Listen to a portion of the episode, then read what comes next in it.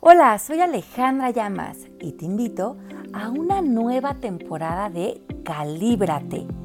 En esta ocasión con Pepe Bandera y con Marisa Gallardo. Vamos semana con semana a deshacer creencias universales. Bienvenidos. Hola a todos, ¿cómo están? Soy Pepe Bandera. Es 2021, estoy súper archi mega uber recontra contento de estar al aire. ¿Cómo están? Ale llamas Marisa, ¿qué cuentan? Bienvenida, no bienvenidas, no, más bien bienvenidos todos los que nos están oyendo. Yo alegría. ya conectarnos con, con, con, toda la gente que nos escucha, ya nos aclamaban que dónde andábamos. Aquí estamos conectándonos con ustedes. Mi Marisa Linda, ¿cómo estás? Muy bien, muy contenta también de estar con ustedes. Ya el público conocedor nos aclamaba, pero yo también ya deseaba estos espacios de compartir con ustedes, porque siempre salen risas, pero también mucho, mucho que aprender y desaprender. Así que listísimos para nuestro Calíbrate Reloaded. Oye, ya. Hay que platicarles de qué se va a tratar la, esta, esta nueva temporada, porque la temporada pasada estuvimos eh, pues deshaciendo esas creencias universales, pero esta temporada venimos con una una tendencia diferente. Yo creo que vamos a poner ejemplos, ahora sí que ejemplos, casos de la vida real, de los que todo mundo conocemos o hemos escuchado o nos ha pasado o somos parte y queremos traerlos a la mesa para hacerles una disección y ver qué tanto es el lecho y qué tanto es todo el aderezo que le ponemos al betún de este pastel. Oigan, déjenme platicarles una anécdota nada más que acaba de ser mi cumpleaños. Eh, y este en, el en uno de los programas que tengo me regalaron un pastel, de la gente que no sepa, soy gastroenterólogo, en forma de todo el tubo digestivo. Ahí lo puse en mi Instagram. Ay, Pepe, yo lo vi en tu Instagram. Yo todo el mundo me decían, ¿cuál es el relleno de ese pastel? Pues les voy a decir, era un pastel, era un pastel con muy buenas intenciones. Pero ¿qué creen? Aprendí algo, ya no se usa betún. Ahora se, se usa? Que les voy a quedar mal porque hoy me dijeron la palabra y dije, la voy a decir. Fondant. Exactamente, eso. Yo no sabía que era eso, que es un tipo plastilina muy dulce eh, nada más me comí lo de adentro, suena horrible cuando estamos hablando de material intestinal, pero un pastelote delicioso. Entonces, bueno. El relleno del intestino. Eh, desde el del esófago para abajo, todo. Pero bueno, era una anécdota cultural que ya, hablando de disecciones y demás, dice que mi pastel de cumpleaños. Y bueno, pues ahora sí arranquemos. Y hoy vamos a platicar, Marisa, ¿de qué vamos a platicar? Pues vamos a platicar de chan, chan, chan, chan, las infidelidades, lo que en el mundo de los mortales se llama los cuernos. En, eh, bueno, por lo menos en México, en otros lugares les dicen de otras maneras, pero es un tema muy recurrente de sesión, ¿verdad, Ale? Sí, yo creo que durante esta temporada vamos a llevar a desmenuzar el pollo, como dice mi Marisa, todos estos temas que son muy recurrentes para nosotros con nuestros clientes, con los estudiantes, en las sesiones y la infidelidad yo creo que es un gran meollo porque convergen en este tema muchas eh, vertientes, digamos, que hacen una gran erupción como aquella que hace el intestino. Espero que no sea tan terrible. Bueno, a veces más terrible que una hecatombe intestinal. Qué terrible. Así es. Bueno, pero eh, eh, es bien interesante este tema. A mí me parece fenomenal porque vamos a ir viendo cómo este tema, por qué se vuelve tan álgido en nosotros. Pero si ustedes buscan la palabra infidelidad, ¿no? En el diccionario, dice que, bueno, fidelidad sería la firmeza y la constancia en los afectos, las ideas, las obligaciones y en el cumplimiento de los compromisos establecidos. Entonces, parecería que la fidelidad es establecer compromisos ante, pues en este caso, una relación de pareja y digamos que si para que existiera infidelidad, estamos hablando de un engaño, como le llaman en las telenovelas, con el cuerpo físico, ¿no? Eh, o a lo mejor también dicen que hay estas infidelidades a través de las redes sociales o a través del tema emocional. Eh, el caso es que esto es sensacional porque tú te das cuenta que tú estás estableciendo una fidelidad a un compromiso monógamo, ¿no? De, establecer solamente una relación física y emocional y, económica o todos los arreglos que tú quedes con la persona, eh, pues por el resto de la vida o del tiempo que esa relación dure. Entonces, eh, una infidelidad nos quiere decir que alguien te pinte el cuerno nada más con el hecho de acostarse con alguien. Es mucho más amplia la definición. Ajá, y lo que dicen es que ya si buscas infidelidad, lo que te dice que es la ruptura, y me encantan las palabras, ¿eh? porque muy de la ruptura de una promesa de permanecer confiable. Es un abuso o mal uso de la confianza. Esa es la, ese es eh, en el diccionario cómo definen la infidelidad. Pero si te sigues leyendo acerca de lo que significa la infidelidad, y esto le va a encantar a Marisa porque nos encanta ver estas palabras, Pepe, muy, muy subrayadas del ego, pero si ustedes buscan en el Internet, dicen que la infidelidad es destruir, palabra, destruir la relación y a los individuos involucrados. Sea, ellos también quedan ya destruidos.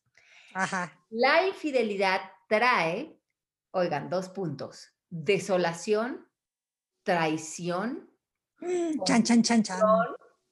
tormento de celos, Torito. inseguridad y baja autoestima. Y, y, esta es, esto es lo que te describen en el Internet. O sea, si tú tienes, si tú estás viviendo que tu pareja se involucra con nuestra persona, que es lo más neutral que podemos decir, y tú buscas cómo relacionarte con ese evento, te va a indicar la programación colectiva a través de estas palabras de ego cómo reaccionar. Y te está diciendo que reacciones en desolación, sintiéndote traicionado, que tengas un tema de confusión total. Tortura. Tortura, tormento de celos, ya de aquí en adelante la inseguridad va a ser tu mejor compañero, el bajo autoestima, porque qué hiciste mal o que no tienes suficiente para que él no se quedara contigo, y claro que como todos tenemos esta necesidad de pertenecer a lo social o a lo cultural, empezamos a mimetizar cómo nos engaña el entorno en cuanto a copiar reacciones y copiar eh, ideas, ¿no? De lo que, del significado que le tenemos que dar a lo que vivimos, ¿no?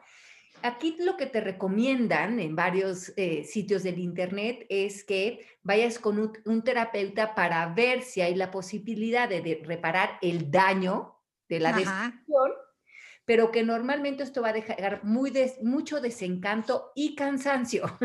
Claro, o sea, todomal.com. O sea, hagas lo que hagas, no tiene remedio, ¿no? Básicamente.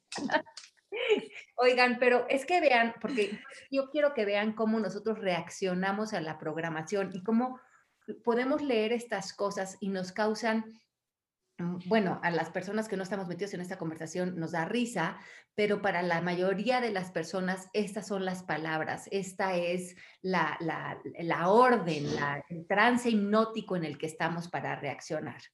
Oye, pura palabra voy a hacer una palabra aún más, más, más altisonante, pura palabra tragiquísima, como muy dramienta, ¿no?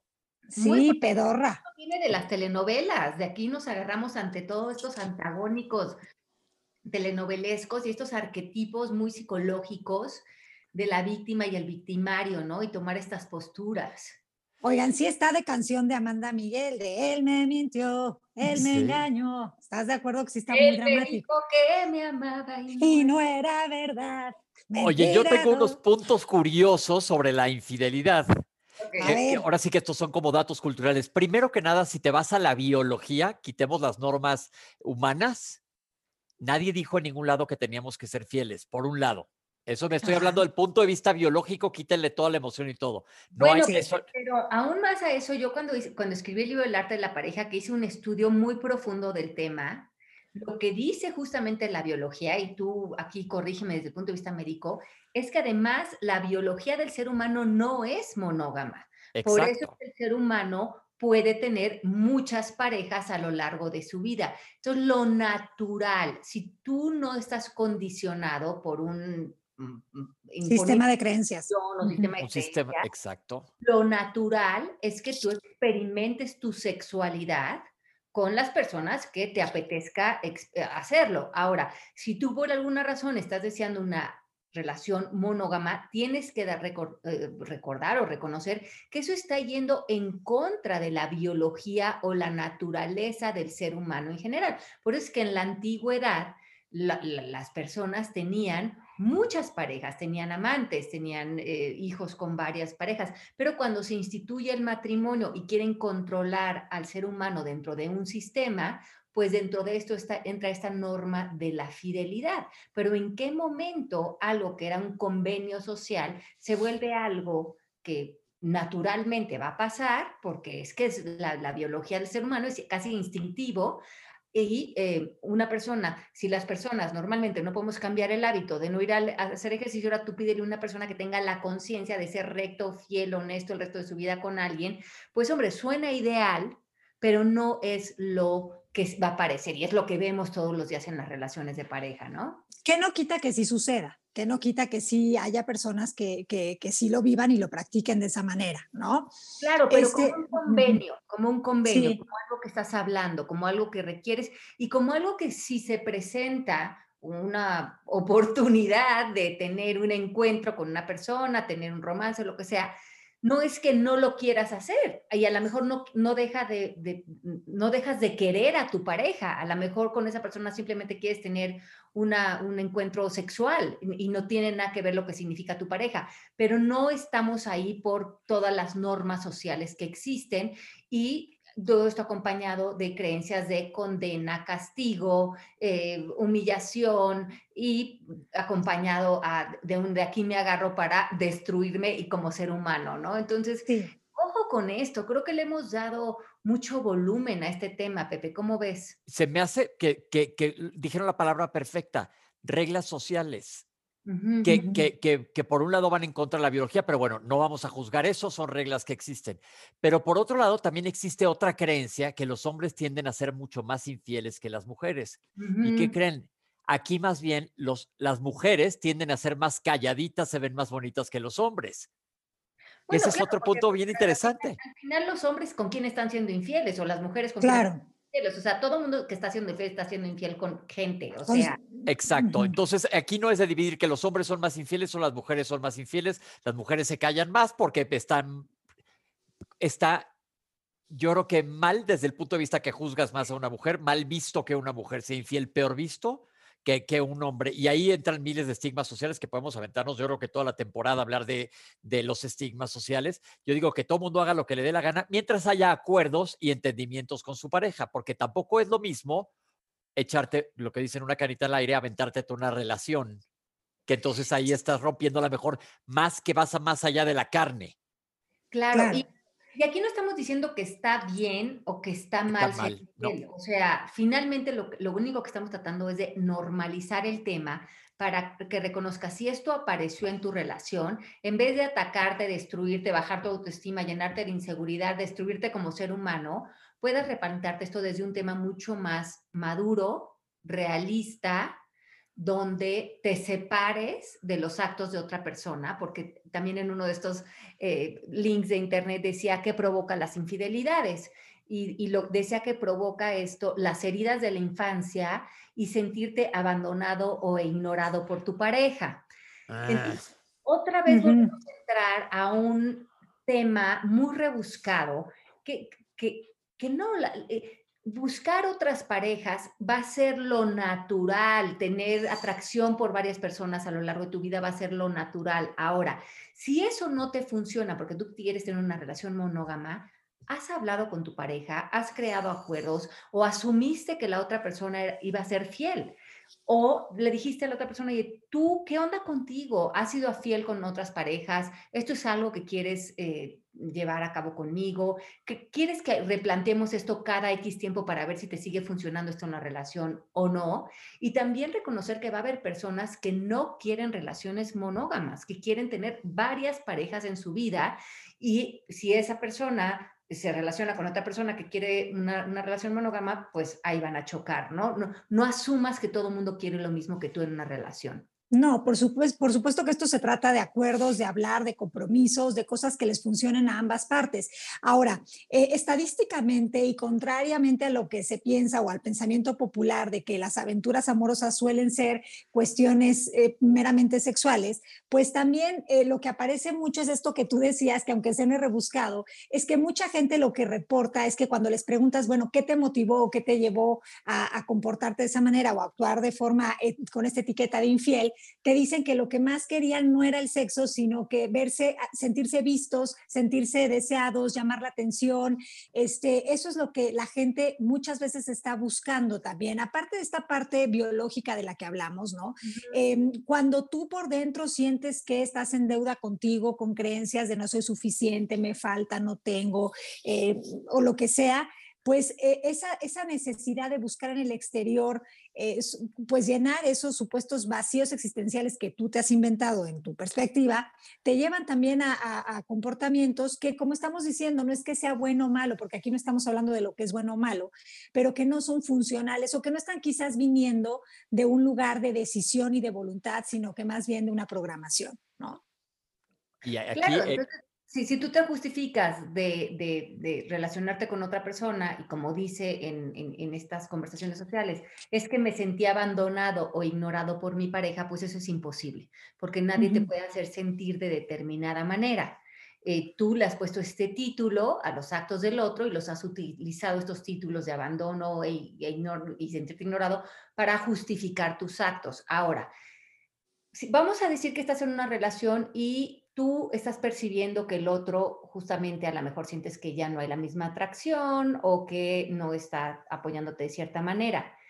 Eso, en vez de que justifique que tú busques otra pareja, sería más productivo que no digas, bueno, es que tú me hiciste sentir así. No, no, no. Claro. No me has hecho sentir de ninguna manera. Yo estoy viendo que a lo mejor tu interés en esta relación no está aquí, no te veo tan presente, no te veo que, estás, que, que a lo mejor hay cierto atractivo hacia mí, pero eso lo hablas, eso lo, lo hablas porque la otra persona puede entonces expresarte y decirte, fíjate que sí, pero es que no es nada que ver contigo, a lo mejor es un tema de la oficina o a lo mejor estoy ahorita preocupado por el dinero, o sí, siento que ahorita no estamos muy conectados, a lo mejor sexualmente, porque no nos vamos a hacer un viaje, porque no nos reconectamos. En vez de ponernos en esta posición de víctima de tú me haces sentir eh, que yo estoy olvidada y que, o sea, ¿qué, es ese melodrama? ¿Por qué no podemos ser mucho más directos? Hablar acerca de lo que estamos pensando que estamos observando en esa relación, ver si realmente estamos interpretando algo que se empata con lo que el otro está viviendo, para estar en esa comunicación de, pues de uno con uno, ¿no? Con la pareja. Y sobre todo creo que, ay, perdón. No, vas, vas, vas, vas, vas, Marisa. Y, sobre todo creo que ser responsables, ¿no? Entendiendo, como siempre lo decimos, la habilidad que tenemos de responder, que quiere decir entender que la pareja es mi espejo, o sea, mi pareja es mi espejo, me está mostrando esta parte que yo no veo en mí, me está haciendo visible lo invisible, de todas esas cosas que yo he o reprimido o negado en mí o en mis creencias o en lo que yo socialmente he estado queriendo, eh, pues, tener la razón, ¿no? Entonces, también aprovechar esa, esa oportunidad, porque vivir la experiencia creo que te puede llevar a que sí se vale que sientas tristeza, ira, dolor, rechazo y que se despierten sentimientos en ti. Sí es válido. Lo que no se vale es que justifiques con esas emociones eh, tu estado emocional para ya quedarte ahí y para jugar el papel de la víctima como tú, como tú bien decías, Ale. Creo que muchas veces estas situaciones son la oportunidad para tener curiosidad y para poder ver la experiencia como un punto de inflexión, ¿no? Que nos permite crear crecimiento sin duda. Yo una vez cuando eh, en la carrera llevamos muchos años de psicología, yo me acuerdo una frase que dijo un psicólogo una vez, muchas veces esas pintadas de cuerno, por así decirle, o esas relaciones extramaritales son las que vienen muchas veces a salvar el matrimonio. Y yo creo que más, más allá que eso, si lo llegas a hablar y dices, ¿qué está pasando? Oye, pues tengo estas inquietudes, te quiero esto, quiero el otro, y puedes hasta solidificar más una relación. Mientras seas abierto, sí. Claro, y además creo que a lo mejor tú no eres la pareja para esa persona toda la vida. A lo mejor estás en una relación de pareja y esa pareja se sale un rato de la relación contigo y tiene una relación con otra persona y a lo mejor luego regresa contigo. O sea, como que tenemos que ser un poco más abiertos, más, no tomarnos las cosas tan personal, o sea, no estarnos comparando también como si fuéramos... Eh, objetos, ¿no? Eh, muchas veces decían en estos artículos que cuando esto sucedía, las personas querían saber detalles, sentían que la otra persona a lo mejor era más atractiva, había sido mejor en el sexo. Es como si no nos viéramos como humanos, como si nos viéramos como competencia, como si fuéramos nada más pedazos de carne, ¿no? Y también mucho de lo que hablaba esto decía que cuando tú eres víctima de una infidelidad, sabes que me encantan estas La palabra. Vienen a nosotros sentimientos de abandono, traición, enojo, y uno se siente enojado y burlado.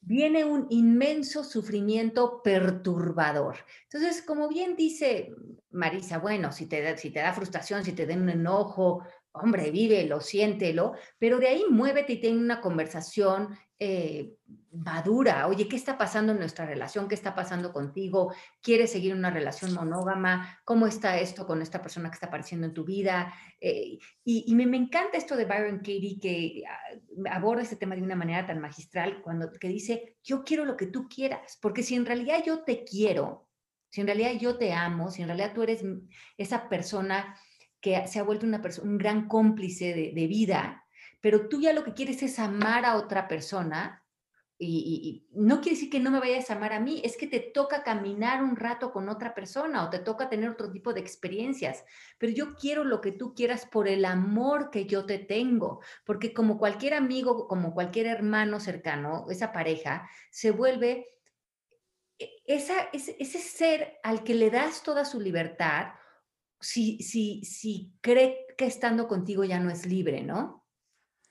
Claro, pero cómo toda esta información de la que nos hablas y cómo este papel de la víctima surge de estas creencias románticas de the one and only, de sentirte el especial, ¿no? De querer tener la relación especial en donde soy única e inigualable y, y soy todo para ti y eres todo para mí. Y bueno, yo por lo menos sí crecí buscando eso en mi pareja, ¿no? O sea, que yo tengo que tener todo eso y tú tienes que ver en mí todo eso y no puedes voltear a ver a la de al lado porque entonces ya algo estoy haciendo mal, ¿no? O tú no estás valorando lo que tienes y, y eso nos lleva al miedo, nos lleva al apego, nos lleva al desespero total, nos lleva al control y entonces ahí cuando estamos sufriendo necesariamente estamos queriendo controlar cosas, ¿no? Y, y, y, y bueno, pues Em, ahí es donde nos, nos dejamos de ver a nosotros mismos y el otro viene con las acciones que haga a mostrarnos, ¿no? Un camino por donde poder ver. Y yo creo que todo esto es mucho un golpe al ego. Uno, porque te está moviendo tu sistema de creencias y otro por todo lo que han dicho, que te sientes alguien frágil y vulnerable porque te estás permitiendo serlo en ese momento. Pero si tú desde que, que decides tener una pareja, ojo que no dije desde que te casas, dices, oye, ¿qué onda? Lo que quieras hacer, nada más sé neto y cuídame, eso sí, porque ah, vámonos más allá del coaching, hay enfermedades allá afuera, entonces nada más usen un condón, perdón por el breviario cultural, pero es bien importante porque me lleva a una historia que les quiero contar. Yo te conozco esta pareja y de repente uno de las personas de esta pareja tiene una enfermedad eh, venérea y le dijo a su pareja que la había adquirido por comer unos camarones. Entonces me dijo, oye, esto es factible. Y yo, pues lo siento, pero pues ¿Qué camarones? está comiendo. ¿De qué tipo, de, camarones? ¿Qué, tal estuvo el camarón? Este, pero bueno, entonces dije, no es que yo sea mala onda, pero pues la verdad tengo que decirte la verdad. Y si no me crees, digo, ahí está el internet. Pues no, ya me convenció que esta, persona sí fue por camarones, porque ahí está el otro caso de, de cerrar los ojos y no querer ver. Claro. Que también muchísimas personas. Una amiga se está divorciando, ahorita me dice, es que no puede ser, este hijo de su madre anda con una super zorrota de que está más buena que el pan. Yo, pues qué bueno por él, pero aparte, ahorita tú porque estás enojada, pero lleva los últimos 20 años andando con miles y no te quejabas porque no te convenía quejarte. Entonces es el momento de que entra la bronca que la otra es la mala. Pues no, la otra no tiene nada que ver. Es que no hubo un acuerdo ahí, se están. Yo creo que esto cae en falta de respeto y parte del respeto es hablar todo. ¿Qué opinas? Claro. Y yo creo que el, respeto es respetar la humanidad del ser humano. O sea, siento que muchos de nosotros venimos al mundo y nos metemos en esta como superioridad moral donde queremos poner a todo el mundo en pedestales y sobre todo a estas personas que hacemos las personas especiales para de ahí movernos a estos lugares de decepción y de enojo, de frustración y dejamos de humanizar a las personas. Y luego el Internet, ya cuando le, le, preguntas al Internet cómo puedo prevenir una infidelidad, el Internet te contesta que no confíes ciegamente en las personas. Después, ya es o sea, no te relajes y no confíes ni en tu sombra. Qué bonito vas a vivir. Ya ven que el Internet tiene muchas cosas que no son, Oye, dependiendo por dónde las veas. con delirio de persecución, ¿no? Así contractura muscular todo el día. No, qué horror, qué horror. Entonces, a mí me ha encantado este tema de la confianza y dentro de la pareja, pues yo tengo 20 años de casada, tu Marisa por ahí va. 20, 20 también. Ah, ahí estamos. Entonces, como que, ¿por qué no mejor ponte en esta posición donde, cuál es la intención de tu pareja? ¿Cuál es la, tu intención de estar en esa relación? Y confía en que todo puede pasar en esa relación, porque todo puede pasar en 20 años. Todo. Pero ¿qué hay detrás de los actos de los otros? ¿no? Que, entonces, en vez de que confíes, no confiar ciegamente o, no, o, vivir en desconfianza, ¿por qué no confías que a lo mejor muchas cosas van a suceder dentro de una pareja, pero que tú vas a tener la habilidad de responder desde un lugar de madurez, de tener pláticas de mucha complicidad, de replantearte, de crear nuevos compromisos, de no tomarte las cosas de manera personal, de realmente no involucrar el valor de ti como persona a los actos de otra persona. Creo que eso es fundamental.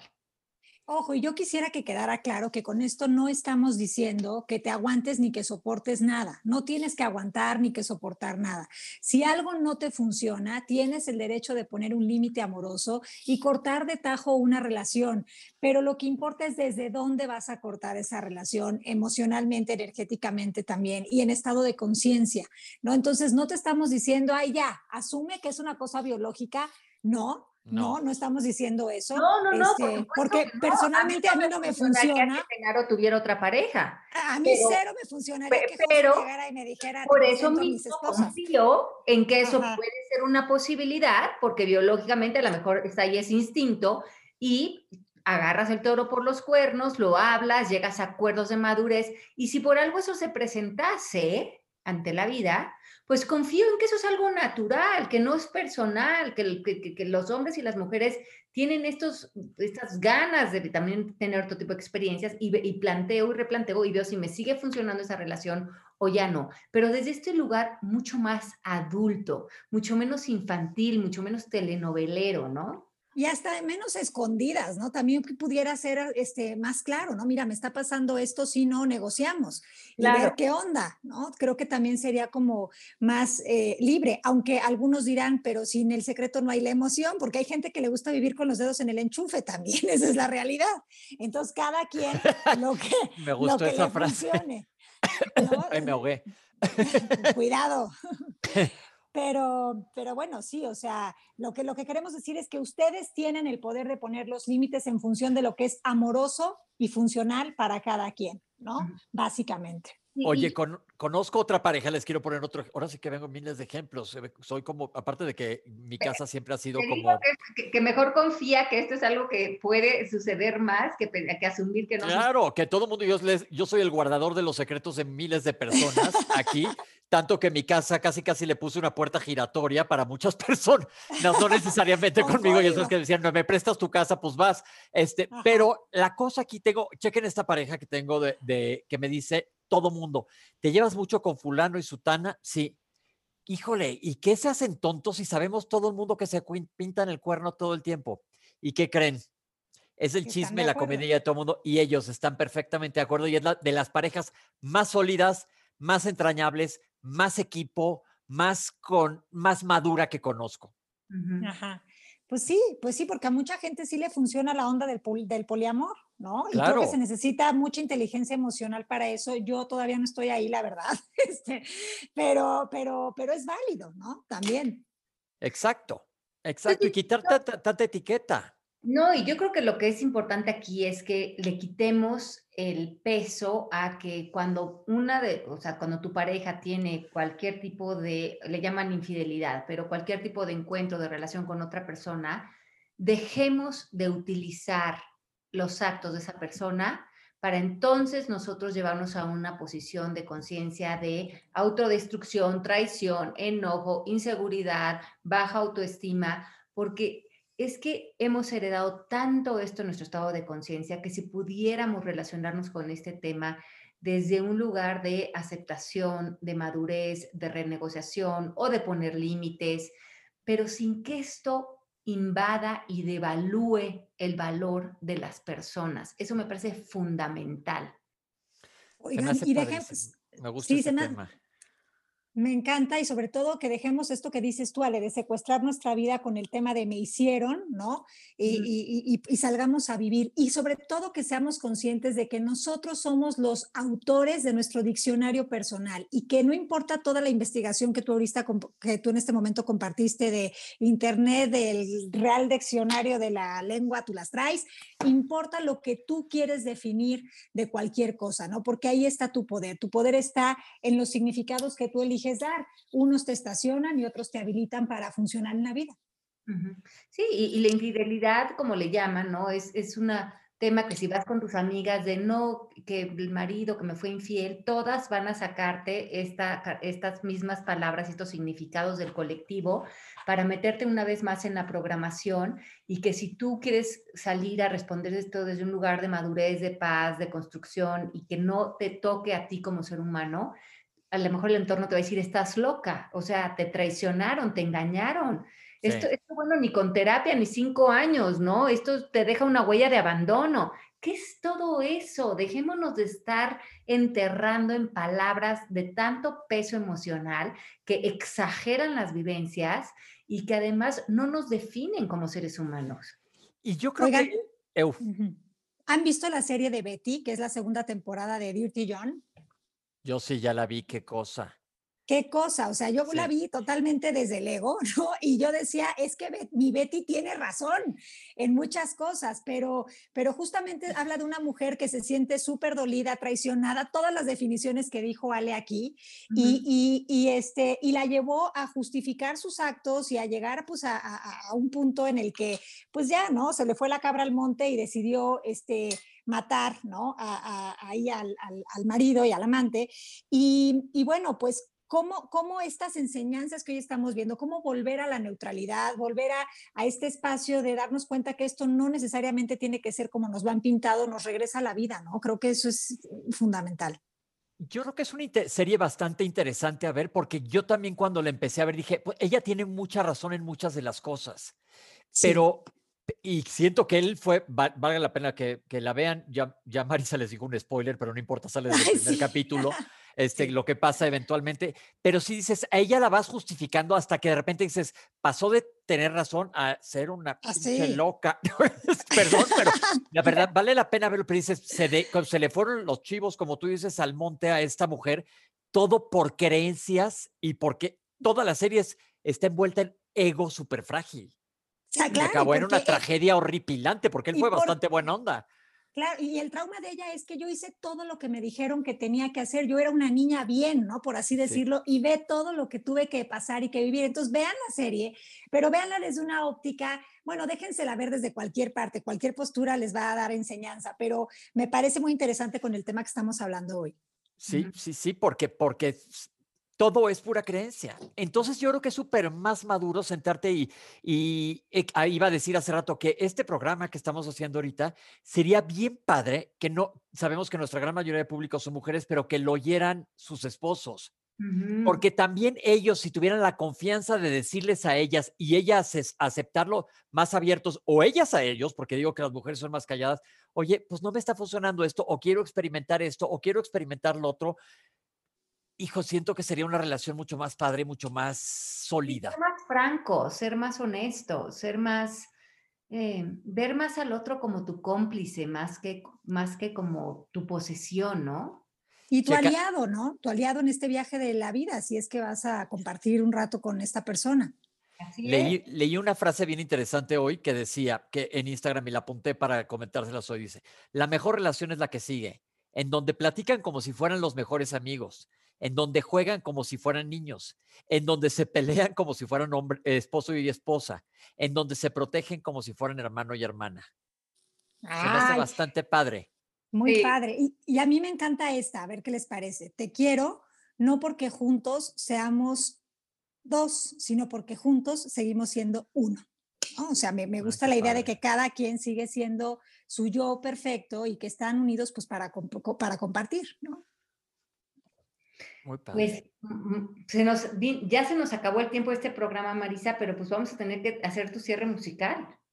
Ah, es que lo hicimos que de sí, sí, sí, inicio. Sí, lo hice, pero ahora, pero ahora, Pero- ahora tienes que cerrar con Ahora sí una. ya saca los micrófonos. ¿Cómo nos.? Ok, bueno, pues ahí va mi bella voz. A Ahora es el momento de apagar el programa. Mentira, todo era mentira. ¿Cómo vale? Ayúdame. Él me mintió. Él, Él me dijo que me amaba y no era y no verdad. era verdad. Nunca me amó. venga. Con na, na, na, na. Ajá, pero no sé qué Pero es que sigue. las cantábamos a todo pulmón de chicas. No es que por Pues todos sí. lados tiene la programación. Por doquier. Y si desmenuzas el pollo de esa canción, probablemente sí te mintió porque él tenía terror de a lo mejor hablarte. O porque, la verdad, o porque, él te- o porque él tenía miedo de, de abrirse y decir lo que quería. Él me mintió. Él te dijo que te amaba. Probablemente sí te amaba y te sigue amando, pero se calentó. Punto. Se acabó la historia. No era verdad. Sí, yo creo que sí era verdad. ¿Qué más dice la como, canción? y como, como diría mi. Byron Katie, yo me mentí. Yo me dije que me amaba y no era verdad. ¿no? Y no era verdad porque con cantos ya me estoy destruyendo. Exacto, exacto. Entonces, creo que lo- la enseñanza más grande de la infidelidad es no sernos este, infieles a nosotros mismos, creyéndonos este cuento de que eso nos va a destrozar, a torturar y a meter en un tormento de celos, como decía Ale, forever and ever. No es así. ¿Hay vida después de la infidelidad? Sí, sí hay. Yo creo y, que sí. y desde antes, si la armas bien, mira, aquí te- acabo de sacar la canción en internet, dice, otra de las estrofas dice, era un juego y nada más, pues a lo mejor fue un juego de la cana que echó al aire, y sí, a lo mejor no fue nada más que eso, entonces no destruyas a lo mejor todo lo que han armado por eso, y luego dice, era solo un juego cruel de su vanidad o de tu frágil ego, o el de los dos. Oye, ahora sí viene la estrofa que cantaría con el corazón destrozado, el rostro mojado, soy tan desdichada, quisiera morirme, hija de No, su ven, madre". por favor. Con el corazón Destrozado. Quisiera morir. morirme. Oye, No, pero ¿sabes es qué me estoy dando cuenta ahorita que acabo de bajar esta canción? Que la canción ¿Qué? tiene básicamente esas dos, esos dos párrafos y todo lo demás, una cantidad de estrofas exactamente idéntica. La que escribió esta canción lo hizo en una ida al baño rápidamente. Oye, y ganó fortunas. ¿Por qué no inventamos una canción y que nada más le pegue a alguien bien y bonito? Todo el mundo se Sí. sabe esa canción. No, no quiero Todo criticar ni digo qué bueno que la escribió, qué padre, y pegó y la cantamos todos sin criticar a nadie, pero solo son como dos parrafitos y todo repetido, repetido, repetido. Pero bueno, el caso es que no repitamos la historia y hoy Oye. siéntense a platicar con su pareja y díganle, ¿qué onda? ¿En qué andamos? ¿Qué te late? ¿El salto del tigre o, ¿Qué horas traes? qué? O qué horas traes? Bueno, qué bien disfrutamos este, este pollo. Gracias por arrancar esta temporada con nosotros. Los queremos muchísimo. Gracias por acompañarnos aquí en Calíbrate Casos de la Vida Real. Y siempre estaremos hablando de un siguiente pa- caso, de estos que, que se vuelven de las telenovelas. Es que nos acompañan la próxima semana que aquí vamos a estar con ustedes. Les mandamos un beso grande y gracias, gracias por escucharnos. Chao, chao.